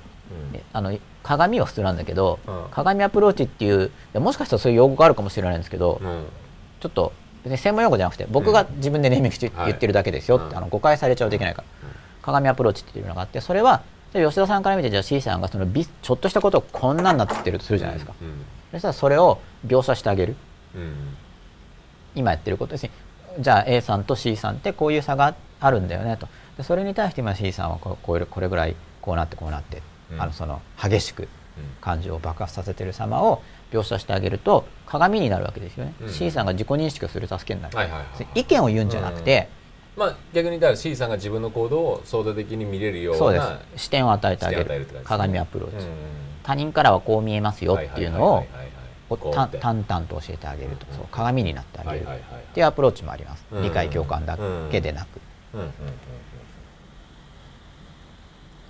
自分事でないことだから気軽に相対主義なメッセージを提供することも自分の都合を優先していることになりますね、うん、そうそうなんですよ。それくらい自分の都合を優先してしまうと、うん、人は。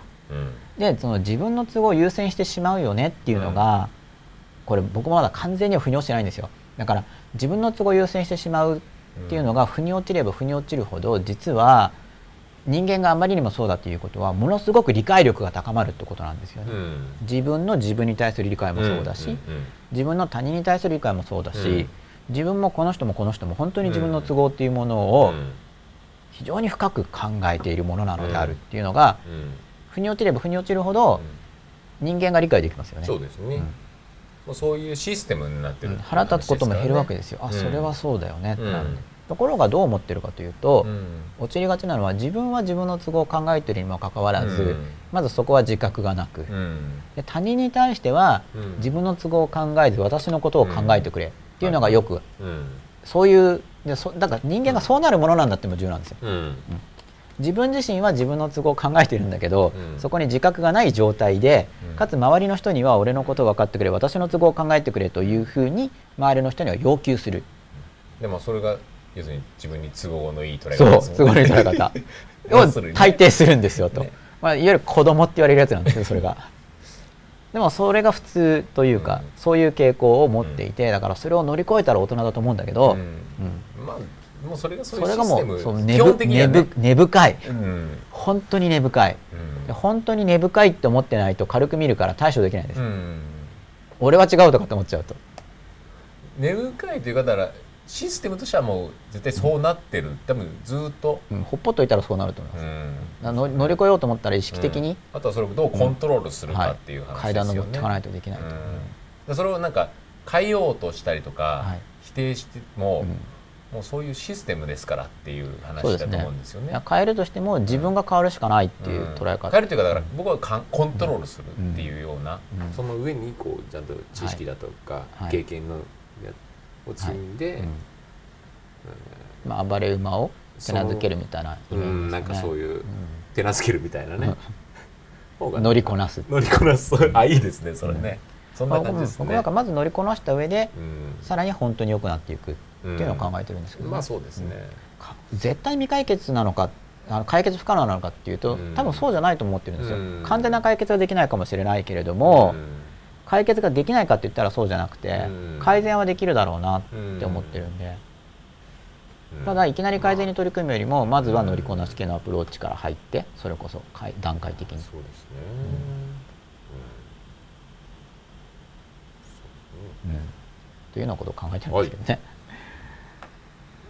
気づくコツはまず感情のコントロールができるようになることですかねっていうなりアンダーバーナオさん、うん、気づくコツはまずこういう図式を別に学暗記する必要ないんですけど大体、こんな図式があるよねっていうのを知っておくと気づきやすくなります、あああれだってなるから、知っていると気づきやすくなるんですよ、例えば流れ星っていう概念を知らない人が空でちょっとした流れ星を見てもおそらく気づきにくいんですけどそういう現象があるよって知ってると見えやすくなる、人って。あれ今私 C さんになってるみたいなね。あそうこういう B さんだ私みたいな。あ今この感情的なこと言っちゃってあれなんで今電話したんだろう。あこれ感情的不安定を解決するコミュニケーションをしたいんだなみたいに。C さんモードみたいなね。分かるようになってくるんですよ、自分のことが。記憶法的になんか A さん、うん、B さん C さんじゃなくてなんかいいネーミングありますかね？それの場合にはやっぱり意味を含むネーミングがあると、うん、まあいいんですけど、うんうん、まあそこまでやっちゃうと図式化しすぎるかもしれないです、まあ、逆に。そうすると今度はちょっと微妙なズレがなくなって 図式化しすぎてこれはこれだってなりすぎちゃうかもしれないかもしれない。この人の話は。はまりすぎちゃう、うん、過ぎちゃうと、まあ、100%じゃないんでこの人の話は、うん、なるほど。やりすぎちゃうと。なるほど、まあ、図式が見える程度で。C3 ぐらいのうん。そうそう思ってるんです。これぐらいのでもこれぐらいの図式でもこれそこそこ複雑じゃないですか。今時間をかけてこう説明してきたけどこれ例えば左ページにこうバッて書いてあって右ページに1ページくらい抽象的にさーって書いてあってもなんかなんかぐちゃぐちゃしてちょっと分かりにくいシチュエーションだなって結構なると思うんですよ。これなんかめっちゃ分かりやすい方じゃないですか？あ分かりやすい方だと思いますけど なんかって順番に話せるのっていいなみたいなユーストリーム様々で。そうですね、うん、やっぱりこういう講義スタイルっていうのがそうですね、分かりやすいです。これが静止画でドーンってあっても、うんあとやっぱ書籍まあ、興味ある人頑張って読むんですよ、うん、あ読むけど、ね、やっぱ伝える力は弱くなるかな、どうしてもっていう感じがします、相手の立場に立った自分都合でないメッセージが重要になりますね。が相対主義的メッセージであったり強い主張であったり様々であればいいのかも。感情のコントロール大切ですね。というご意見をいただきました。はい、はい、そう思います。だからこういう番組を聞いて、うん、まああ、うん。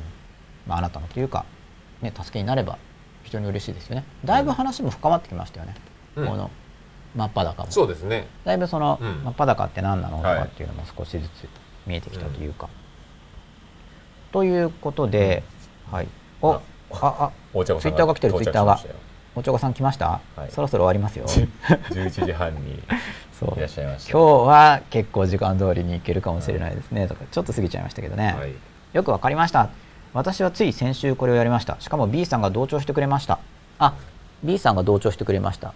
C さんあじゃあ B さんが理解共感をしてくれる人？だったんですね。どうですか？あしかも A さんが考えを変えたので私は都合通りになりました。でも今晩自分の頑固さがよく分かりましたっていう。ことでジェンゼロ。押し通した系ですね、うん、お二人がツイッターのコメントを一つ一つ取り上げてくださることがこちら側にとっても非常に嬉しいです。アップルアンダーバーナンバー9さんありがとうございます。温かいですね。続きコロン。でも実はいつもこれが起こった時にすごいストレスと対処能力不足を感じていたのです。結果オーライより対処の仕方を学んだ方がストレス軽減と自己成長には良いですね。先ほどのジェンゼロ二二二三で。もちろんそうですよね。だからこういったまあこれもある種の広い意味では勉強じゃないですか。うん、広い意味では。広い意味での勉強ですよね。めちゃくちゃ勉強ですよね。こういうの僕今後大事になってくると思って一応このマッパーで先端的なことをやっている つもり。生きていく上ですごく、うん、まあ生きていく上っていうか幸せになるってやっぱりね、はい、テーマとしての部分ですごく重要なことですよね。重要ですよね、うん、そう重要だと思うんでこういうのを発信していきたいなと。同じ結果となったとしても、はい、その過程で感じることとかね、うん、同じ結果になってるように見えるけども、はい、そこで残った幸せ度みたいなのはアプローチによって全然違いますからね。おそらく今後、こういうことの重要性を感じる人がきっと増えてくるだろうなとも僕は思ってるんですよ。さすがに今後重要性も全然増えなそうだ。大事だと思うけど、あまりにも大事ということに共感してくれる人が出ないだろうと思ったらさすがに放送まではしないと思うんで、まあ密かに文章に書くくらいはするかもしれないですけど、おそらく今後、まあ、感情もそうですけど、こういう仕組みですね、理解したいという、気持ちを持つ人が増えてくると思ってます、うん、人は自分に関わりのあることしか関心がない不思議八八さん。そう基本的にはそうなんですよね、うん、で基本的にはそうなんでじゃあ大切なのはそういう性質がある時にそれを全容する、全容するんですよ、うんうん、だから人は自分に関わりのあることにしか基本的には関心がないから、何か勉強する時とかでもあるいは何かプロジェクトに着手する時とかでも、それがいかに自分のことに関係してるかっていうのを理解することでやる気を増すことができるんですよね、うん、勉強する時もそうです。あと関心がないからめちゃめちゃフラットでいい意見を聞けたりしますこともありますよね。あ一言だから。一言だから、うん、逆にその、はい、こういった状況の時に B さん全然ないから、はい、フラットないい意見が聞けたりするってことも。それはまあ C さんのレベルが高い時に聞けるかね？C さんの。C さんのレベルが高いからつまり、他人に話すと他人、他人事だから、別に B さんが仮に実践できていないとしても、人事である上にきれい事言ってくれる可能性があると。他人にコミュニケーションするときに、だから B さんはできてないけど、そうそうきれい事言ってくれるからっていうことでコミュニケーションを求めるっていうのができてるとすると、それは C さんが結構できてる人なんですよ。確かにそれも他人とのコミュニケーションで、その人事人事現象の全容ではあるんですよね。人事になると結構みんなまともなこと言ってくれる、でもそうですよね。そう。なんかそれで本人が全然できてないとしても、その中に自分が別にこいつできてないのに何言ってんだってここ腹立ってるんじゃなくて、まあ、人事の時が人事の時には人がいいですよね。そういいことを言ってくれるから、って思って全容する、こともできます、それも全容の一種、うん、一言だからいいことを言えるんだなっていうのを理解した上で それを吸収しよう。全容ってそうですね、うん、いい言葉ですね。いろいろ全容すると、うん、まあ、同じことでも変わってくるんで、ねうん、ある性質がある時には常にこう悪用も全容もできるんで、ね、なるべく全容する、はい、なるべく幸せな方法でね。そうそうするとその全容する力が強ければ何でもかんでもこうひっくり返してるわけじゃないですか。そうなんですよね。結局だってよく使えてたら結果はいいわけです、うん、全容っていうのは、結果を良くするように使うって意味だから、ね、どんなことでも全容さえできれば、そうなんですよね。そうさっきの暴れ馬乗りこなすのもそうなんですよ。乗りこなすのも全容の一種なんですよ、暴れ馬だから、こいつパワーがあるじゃないかみたいな、ね、そう。そのパワーがこうぐっちゃぐちゃだから動かないけど、きちんとそのパワーを暴れ馬だからこそ乗りこなすことができれば、強い馬になるわけですよね。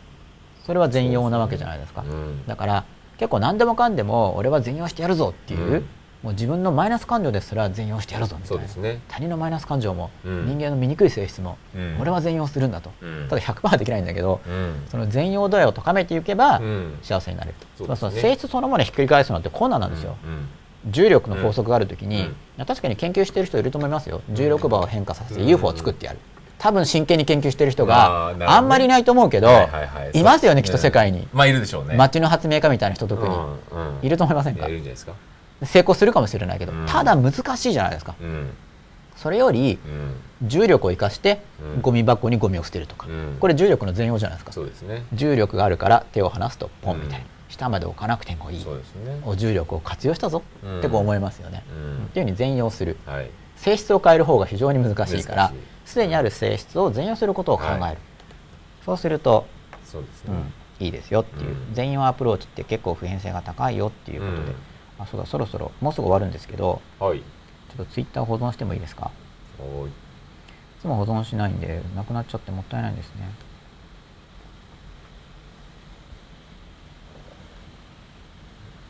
うん保存しようとしたら暴走したかもしれない負担がかかってはい。お、いったかな ?Who、www。あ、やっぱ最後までできなかった。いますいます。そういう人まで切れちゃいました、また。ツイッター保存しなかったから。ここから。うん、あら。あらら。遅かったってことですか？ちょっと遅かった。30分2回ぐらい保存しないとダメかな。リアルタイムに間に合いました。おちょこさん、ありがとうございます。おちょこさん、本当、はい、よく登場してくださいまして。そうですね。本当にありがとうございます。ちょっとしゃっくり出ちゃいました。そうですねお帰りなさいですよね夜、はい、人に感情の不安定さの解消を求めて話をする時相対的な意見が欲しい時と単に同調で流してほしい時とあります。わがままですよそう。僕たちはわがままな存在なんですよ、でこれを、これ例えばで、ね、僕の思考法でも常に自分ができることを考えるってあるじゃないですか、例えば僕がこのアップルアンダーバーナンバーナインさんのとしますよね、はい、そしたらこう、はい、こういう図式をしていることで自分が見えてくるわけですよ。はい。すよね、不安定さを解消するときに両方のパターンがある、うん、そうしたら僕のおすすめは、うん、これ緑とかあったら緑で書くんですけど、じゃあ C さんがアップルナンバーナインさんだとしますよね。あそっか。緑があったらとか言って 僕が使ってたでしょ。あったはずなのにそうあったはずなのにと思ったんですよ。そうすぐなんか話したりしてると分かんなくなっちゃうんですよね、うん、そうそこからへんそれはなんか良くない性質。善用すると、い、わゆる集中力が高いとも言える。はい。集中力が高いとも言えるし、うん、なんで見えないのとも言われる。よく言われる。んで本当に分からなくなっちゃうんですよ、うん、そうですね。そう全容してます、はい、抜けてるわけでもあるんですけどね、はい、本当に。かなり抜けてる。危ないとも言える。命拾いみたいなあるんですよ、はい。はい、車とか来てたら気づかないといけないじゃないですか、はい、本当は。なるほど。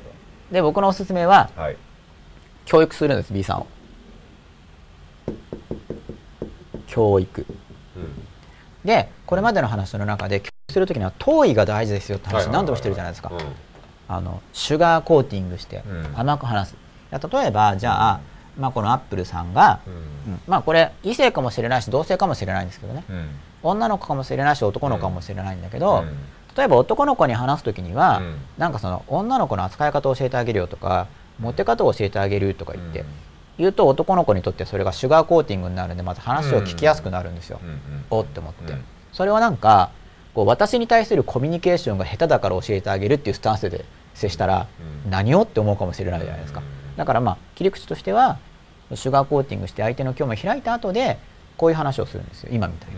で実は私はその同調してほしい時と流してほしい時と両方あるんだよって話をしてそれの見分け方はこうだからこういう時にはこう接してこう接すといいよっていうふうに教育をすると主体的に生きられますよね。そっち行きますか？そう僕はそう思います。自分自身がそういう反応を望むから相手に対して反応の仕方を教育しておく。主体的に生きるならば。自分で真っ裸に伝えるってことですか？真っ裸に伝えることでもあるし、あとはその、まあ、これは主体的な生き方ですよね、つまりこれは相手に相手を変えようとしてるんですけれども、しかし同意が取りやすい。あの相手がこちらと関係を築きたい場合には、向こうもだってそういうニーズを持ってるわけだから、関係を良好にしたいっていう、そうですね、でも教育するといいですね。僕はこの感覚持ってる場合には、はい、要するに B さんになった時にすごくそれが見抜ける資質があるってことじゃないですか。自分がこういう時あるってことは、ねうん、まあ、そう自分が分かると相手の状態が見えるから、う。ん、今どどっちを望んでるのかなってそう分かります。よね。ねそそっちから伝えるっていう、うん、あそういうふうに使い分けられるんだっていうのを相手に。あそう見せられる機会があれば人間って映るから、うん、もうそばにいるだけであそうだから教育の仕方で、うん、今僕言語的に明示する教育の仕方を言ったんですけど、一緒に過ごすことができるんだったら、隣でやってあげるだけでも教育になるんですよ。それは結構勝手にあの伝染というか勝手に移ることなんで、相手が反感を持ちにくいです。まあそうですよね。知らず知らず、知らず知らず移る部分だから、明示的に教える時にはシュガーコーティングしないと。要は変わってくれっていうのは今のあなたいまいちですよってメッセージなんで。そうですね。シュガーコーティングして相手が欲しい話で相手の側にその場での感情を喚起してから言わないといけない。そこは、いつも順序 があるんですよ。そうですね。多少かシュガーコーティングした人に興奮してもらってから言うと聞く耳があるんでその場合は。その後で言わないといけない。言語的に言う時は。そうですね。ただただ映る場合にはただ実演してればいいですよ。ね、うんうん、実演するか説明するかなんですよ、うん、勉強になります。ありがとうございます。毎回すごく勉強になりますと言ってくださいまして嬉しいですね性質をひっくり返すよりその性質を全用する。いいですね。そう、大事ですこれは、うん、本当に。ということで、うん、なんか盛り上がってきた感じも。そうですね、うん、嬉しいですね、こういう感じでまあでも20%ちょい超えですから。あの22回が。100回中。ああなるほど。はいはいはいだいぶなんかちょっとそうですね。進んできた感じですよね、うん、うん、なんか続けてきた感があるっていうんですか？そうですね。そうですね、うん、頑張ったなみたいな、うん、ここから楽しみですよね。今後どうなるんだみたいな、ね。うん、まあ大まかなこと今考えてますけど、うん、僕自身も変化するから変わるかもしれないし、ね、あとやっぱこうコミュニケーションがあるんで、ツイッターとかで、みんなの意見を聞くことで。そうです、ね、しかも最近あれが増えたじゃないですか、うん、真っ裸 .tv あ違うか、えーと、真っ裸、うん、アット、本物 .tv 宛てに感想メールが届くシステムがある,、あるじゃないですか、少しずつ増えてきまして、ありがとうございます、ぜひ感想をお寄せください。嬉しいですよね。いやすごい嬉しいですよね、これはやっぱりもう、モチベーションがもう。番組を続けることにモチベーション、やっぱり価値と意味を感じないと 続けられないですからねこういうのは。さすがに。そうですね、うん、ということで、はい、吉田さんも最後に何かまとめ言ってください。今日結構僕ばっか話しちゃった今日はとてもいい話でしたね。やっぱ分かりやっぱ図式化は本当にすごく分かりやすいですね、いい感じですか？これでまた、すごくいい感じだと思います、真っ裸に近づけたらいいな、自分自身の性質が見えると他の人のことも分かるようになると、はい、ということで今夜は真っ裸、はい、第22夜は、はい、まあ、タイトルは難しめなんですけどね。相対主義と自分の都合、はい、ちょっとこっちは普通の単語ですけどね、そうですね。これなんか原告っぽいキーワードをちょっと使ってみようかなっていうシリーズをちょっと前回今回やってみたんですけど